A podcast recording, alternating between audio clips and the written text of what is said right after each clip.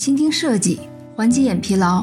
大家好，感谢收听 UXFM，我是主播小宁。你可以在微信公众号中搜索 UXFM，关注我们的最新动态。今天我给大家分享的一篇文章叫做《企业 IP 化操作指南》，作者陈格雷。前两周啊，有一个企业主问我，企业做 IP 是不是能带来自发的流量？我说是的。他继续问，那是不是做一个品牌形象吉祥物，然后做做表情包，做做小内容就可以引来流量了？我说不是。他被我的回答惊呆了。我继续说。你其实是被习惯思维套路了。这个习惯思维叫做品牌形象等于 IP 化。我们以前的惯性思维是，IP 化就是先提升品牌形象，最终把产品卖出去。如果做 IP 就等于做品牌形象，那必然是很漫长的，不解决近期的问题的，而且还要投入很多钱，先把品牌形象做起来，把内容营销当成新时代的形象广告。我对他说：“要用非惯性思维去做，IP 化就是优化产品体验，有效卖产品，最终自然的提升了品牌的价值。事实上，很多企业利用 IP 化取得了既省钱又助销的好效果，让产品销量在低广告费下节节增长，还提升了品牌的价值。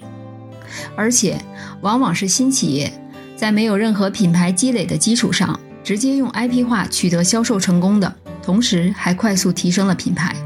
基于以上，本文的观点是，IP 化能为企业创造的不只是品牌形象，而是品效合一的世界。这可能颠覆了很多人的认知，因为在大部分人的认知中，企业做 IP 也就是个品牌形象工程的升级版，怎么会和品效合一有关呢？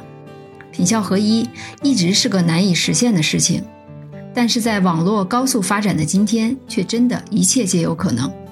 让产品、销售、服务、推广、品牌一体化，能实现这一切的关键，一个是网络化，另一个就是 IP 化。本文将一一说来。我们先来看什么是企业的 IP 化。首先要理清的是，企业 IP 化不仅仅是指品牌 IP 化，这在当前的市场格局下是远远不够的。企业 IP 化其实可分为三大模块：一、产品 IP；二、个人 IP；三、品牌 IP。这三者共同组成了企业的 IP 化体系。也只有这样，才能在新时代的巨变中发挥出前所未有的巨大作用。我们先来看产品 IP。在中国啊，做一个原创产品其实是很艰难的。只要你稍微做得好一点，一大堆人就开始模仿你、抄袭你。但是如果引入 IP 化情感连接，使产品内容化，就无法真正复制抄袭了。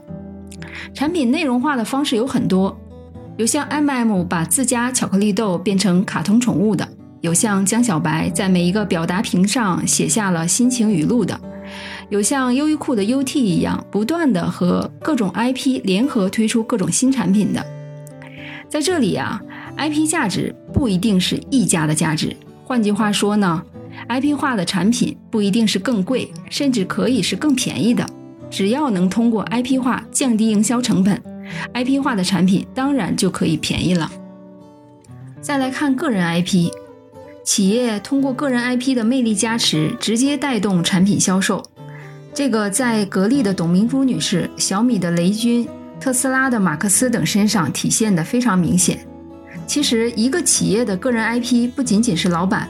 一线的销售人员、技术开发人员、合作伙伴，甚至是客户，都可以算入个人 IP 中。而在中国，甚至还能包括地方的领导，甚至中央的领导。在新的网络营销场景下，个人确实可以发挥远远超出过往的一个作用。所以，个人 IP 一定是企业 IP 的铁三角之一。最后来看品牌 IP。当 IP 思维真的进入企业时，企业主要明白的是，IP 化是一个体系，即使形象化也是一个体系，而不是单薄的一个。比如在阿里的大 IP 体系中，同时有淘宝公仔、天猫精灵、双十一购物节以及林林总总的其他。企业不只要打造主品牌 IP，还可以打造长期活动 IP。比如双十一、六幺八，以及给形象不断进行换装来推陈出新，而不是像过往一样一个不变的形象用到底。再进一步说，品牌 IP 化可以简单的分为两种，一个是形象派，一个是场景派。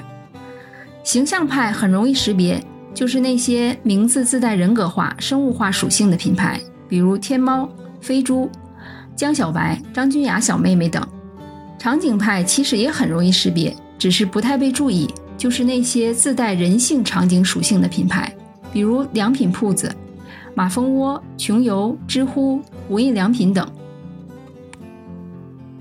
形象派是通过突出 IP 化形象来成为 IP 化品牌的，场景派是通过营造 IP 化情境来成为 IP 化品牌的，所以并不是只有形象化一条路成为 IP 化品牌。很多人忽略了场景化这条路。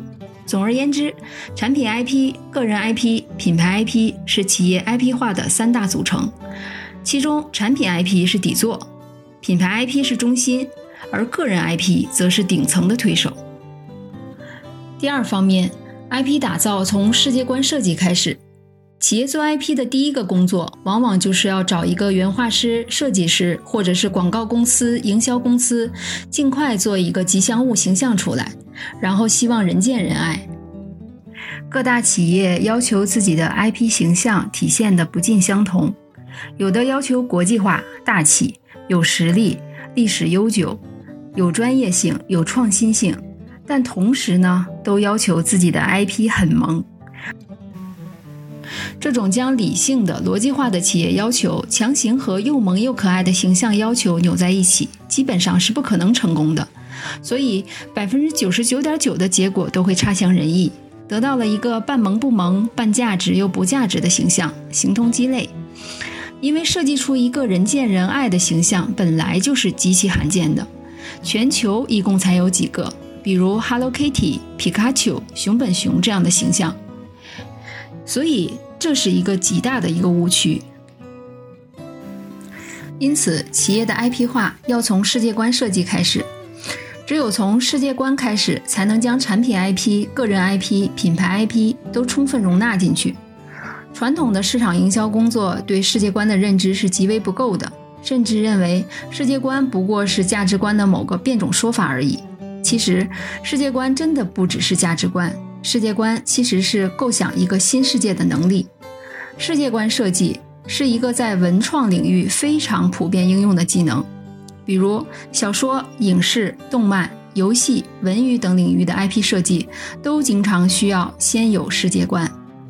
为什么很多企业的形象吉祥物的设计都非常单薄呢？非常缺少感染力，只有一个装萌不萌的外壳，根本原因就是没有世界观的设计。当企业有了 IP 化的世界观，情感定位才能变成情境，形象才能成为世界里的角色，产品才能成为世界里的道具，故事才能成为世界里的内容，符号就有可能成为超级文化的符号。只有这样，IP 才能形成独特的价值观世界，让形象、产品、企业、消费者都能在一个世界里彼此的关联起来。当营销人还在说 IP 是价值观加形象时，IP 人会说，真正的 IP 是根据价值观设计新世界。IP 世界观的设计啊，可以分为三个层次，从小到大，分别是小情境、大世界观和 IP 宇宙。可以先从创造一个小情境开始，情境是世界观与情感定位的结合。IP 化能不能成功，首先取决于能不能让消费者感受到情境，它决定了与观众的情感连接关系。企业打造 IP 化，首先就是创造情境，这就是为什么只设计一个吉祥物形象是远远不够的，因为没有情境，就不会有消费者与 IP 共情。小情境往往就是日常生活，突出某种情感氛围的。比如，江小白通过表达屏产品，在持续不断的塑造小酌、小饮、小时刻、小心情的情境。企业的 IP 情境，具体来说，就是企业通过产品加形象加内容，带给消费者一个与众不同的情感化的小世界。这既是品牌，又不仅仅是品牌，因为和产品及服务的关系紧密。IP 的情境就是用情感改造现有的销售场景，并付诸实质。任何好的 IP 都一定有让人共情的情境，即使没有故事、没有大世界观，也依然有情境。而且情境不一定都是温暖的、呆萌的。很多企业一想到做 IP 形象，就想到要做一个可爱、呆萌的，这个想法一定要去改变。很多品牌的 IP 化情境会是酷的、拽的，甚至是丧的、骚的，这些都能产生强大共情的潜移化情境。有了小情境。我们可以探讨一下大世界。大世界观不只有情境，必然有一个原设定。整个 IP 的世界根据原设定而生成。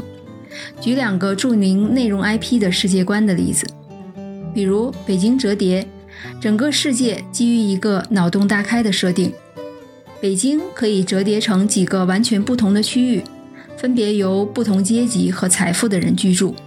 也比如《玩具总动员》，则基于一个假设。如果玩具都有灵性，都暗中是活生生的，会是怎样的？绝大多数的企业的 IP 化进程，在成长初期都有一个小情境就够了。但是当企业发展到一定规模，产品和品牌日益丰富，为消费者提供的场景体验也开始多元化时，就需要更强的世界观了。在小情境发展的比较成功后，企业的 IP 化就可以向大世界发展了。角色和场景可以更丰富，产品也可以更多。比如耐克、优衣库、Hello Kitty 等等，都有一个世界观级的 IP 体系。一句话概述：企业要创造的是怎样独特的世界？这个要创造的世界不能只停留在价值观层面，必须落地，必须可以通过产品来实现。同时，通过 IP 的情境、角色、故事、道具等等，变成 IP 的文化符号系统来落实，最终让企业的价值观不只是价值观，而是落地成为世界。世界观的强度、丰满度、可持续发展度，决定了企业的 IP 化能否继续发展和前进，甚至成为了超级 IP 级的企业。至于更高的宇宙级，本文就暂不多说了。因为在企业里是需要非常大的兼并和包容度才能实现的，比如迪士尼企业就是一个宇宙的 IP 系统。在中国最有可能发展到宇宙级的 IP 企业，应该是腾讯、阿里、字节跳动、美团这几家了。第三方面，IP 化即产品，产品即内容。说到这里，我们可以聊一聊企业贸然做内容营销为什么很不容易成功了。一个简单的事实就是，企业的内容再软性，也是要和无数的专业内容公司去竞争用户时间的。专业内容公司做小内容是可以快速试错、不断淘汰的，一个不成功就马上放弃做下一个。可企业却不能，往往形象定下来就只能押宝一次，成功率非常低。在内容泛滥的现在，表情包的走红几率。不会超过十万分之一，漫画的成功几率不会超过万分之一，小视频略好一些，在加大投入的情况下，红的机会有千分之一。如此低的成功比例，很难符合企业对市场推广的要求。怎么办呢？解决办法很简单，很省钱，也很有效，就是从产品创新开始，让产品变成内容，让产品 IP 化，让产品直接说话。自带流量，这样一来，企业未必要花费特别的费用，只要专注在产品行销上，就已经能实现好的销售以及 IP 化发展了，并且自然就实现了 IP 化品牌。当产品内容化在行销上成功后，再自然去做一些漫画啊、小视频的外部内容营销，就会事半功倍，容易在产品积累的粉丝基础上继续发展。也就是说，企业的 IP 化是否成功，取决于能否一开始就直接帮产品卖货，一切以如何把产品卖出去为中心，去打造文化价值和情感价值，企业增值和销售增加是合一的。那么怎么做到呢？首先，第一步是重新定义产品的价值，我们要去看用户需求，去洞察产品到底能做什么，还能做什么。发现过往产品没有解决或者忽视的，还没有完全满足的需求痛点，重新去定义产品，根据痛点创造独特产品价值，建立自己的差异化价值，以此来实现不同的产品、不同的服务。第二步就是创造新情境，将需求痛点通过创想构想成新的场景，一定要能够将重新定义的新产品置于场景中，成为核心的道具。思考如何搭建 IP 化要素，从而将新的场景变成新的情境。第三步就是提出 IP 化解决方案，根据新产品和新情境进行 IP 化设计。通过以上设计和产品的结合，将产品变成 IP 化形象、IP 化道具和 IP 化仪式，真正实现新的情境，解决用户需求的痛点，同时建立与用户的情感连接，IP 化产品就能完成。再往下发展，就自然成为了 IP 化品牌。第四方面，品效合一的新世界。从传统营销场景来看，IP 化不过是传统的品牌人格化的变种。在没有 IP 这个词儿时，品牌形象已经在强调人格化，所以 IP 不过是一个看起来更好看的形象化商标、一个吉祥物、一套表情包、一套漫画或者是小视频。传统习惯是很难改变的，尤其是在市场部和广告营销公司的 CP 关系下。这样做可以实现传统营销的无缝转移，形象化商标就是 VI，吉祥物就是品牌形象化代言，表情包、漫画、小视频就是广告的变身。而在新时代的营销场景下，IP 几乎在每个点都能发挥作用，比如可以直接将产品形象化、人格化，实现和消费者的独特情感连接。这个在 M&M 巧克力豆、江小白、三只松鼠、张君雅小妹妹等身上体现的非常明显。另外，还可以通过服务 IP 化，创造出不一样的服务体验，提升产品的竞争力。这个在新热产品熊猫不走、天猫等体现的非常明显。所以，如果问 IP 化能为企业做什么时，就要从现在来看未来。那 IP 化真的就是全方位的渗入，包括产品内容化、服务场景化、直接连接消费者、直播将 IP 形象及销售合体、社群发展、消费者 IP 等等。在这里啊，要特别提一下直播带货，现在都是真人带货，企业可能用自己的个人 IP 来带货，比如格力的董明珠。在未来呢，直播带货还可以和虚拟 IP 结合。企业应该打造专门的带货虚拟形象，来直接促进销售，这可以解决真人的很多不确定性。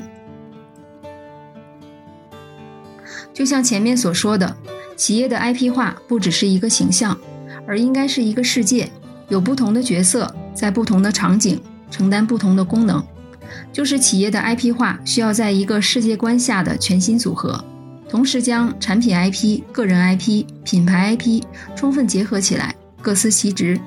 不然，企业老想用一个形象，又要解决可爱，又要解决企业精神代言，又要导流，这会彼此打架的，无法实现。这其中最关键的是以产品和服务为中心去做发展。第五方面，到底什么是 IP 化企业？IP 化企业有很广阔、更普适的发展空间。无论企业大小，甚至是平台上的工作室，都可能借助 IP 化实现很不错的发展。小到成千上万的中小企业，大到超大型企业和百年品牌，另类到设计工作室和个人网红，都能通过 IP 化带来更好的商业回报，以及为社会贡献丰富的文化价值。比如苹果公司、谷歌、特斯拉、优衣库、可口可乐等等，都有很强的 IP 化企业属性。在世界五百强企业中，有强 IP 化属性的至少有三分之一以上，尤其在消费品和网络类行业，更是占据了一大半。而在国内，腾讯、阿里、华为、小米、格力、李宁等等有悠久历史的大企业，以及海底捞、喜茶、三只松鼠、江小白等等新兴企业，也都有很强的 IP 化属性，并让企业具有情感和文化的魅力。跟大家分享这么多，那么到底什么是 IP 化企业呢？可以说条条大路通 IP，成为 IP 化企业的关键指标有两个：一呢是和消费者形成独特的情感联系；二呢是与消费者达成独特的文化共识。可以说，但凡有文化魅力和情感共振力的企业，都可以称之为 IP 化企业。最后，我们对本文的五个方面做如下的总结：一。企业 IP 化是产品 IP、个人 IP、品牌 IP 共同组成的系统，这样才能避免 IP 化做虚，而是越做越实。二，IP 化企业的打造要从世界观设计入手，而不是随便做一个形象。三，通过世界观和情感定位的结合，创造 IP 的情境，只有真正做出情境，IP 才有可能成功。四，在情境的基础上。创造 IP 角色，创新产品变成道具，创新服务变成场景。五，企业 IP 化是以文化和情感与产品和运营相结合，创造品效合一的新世界。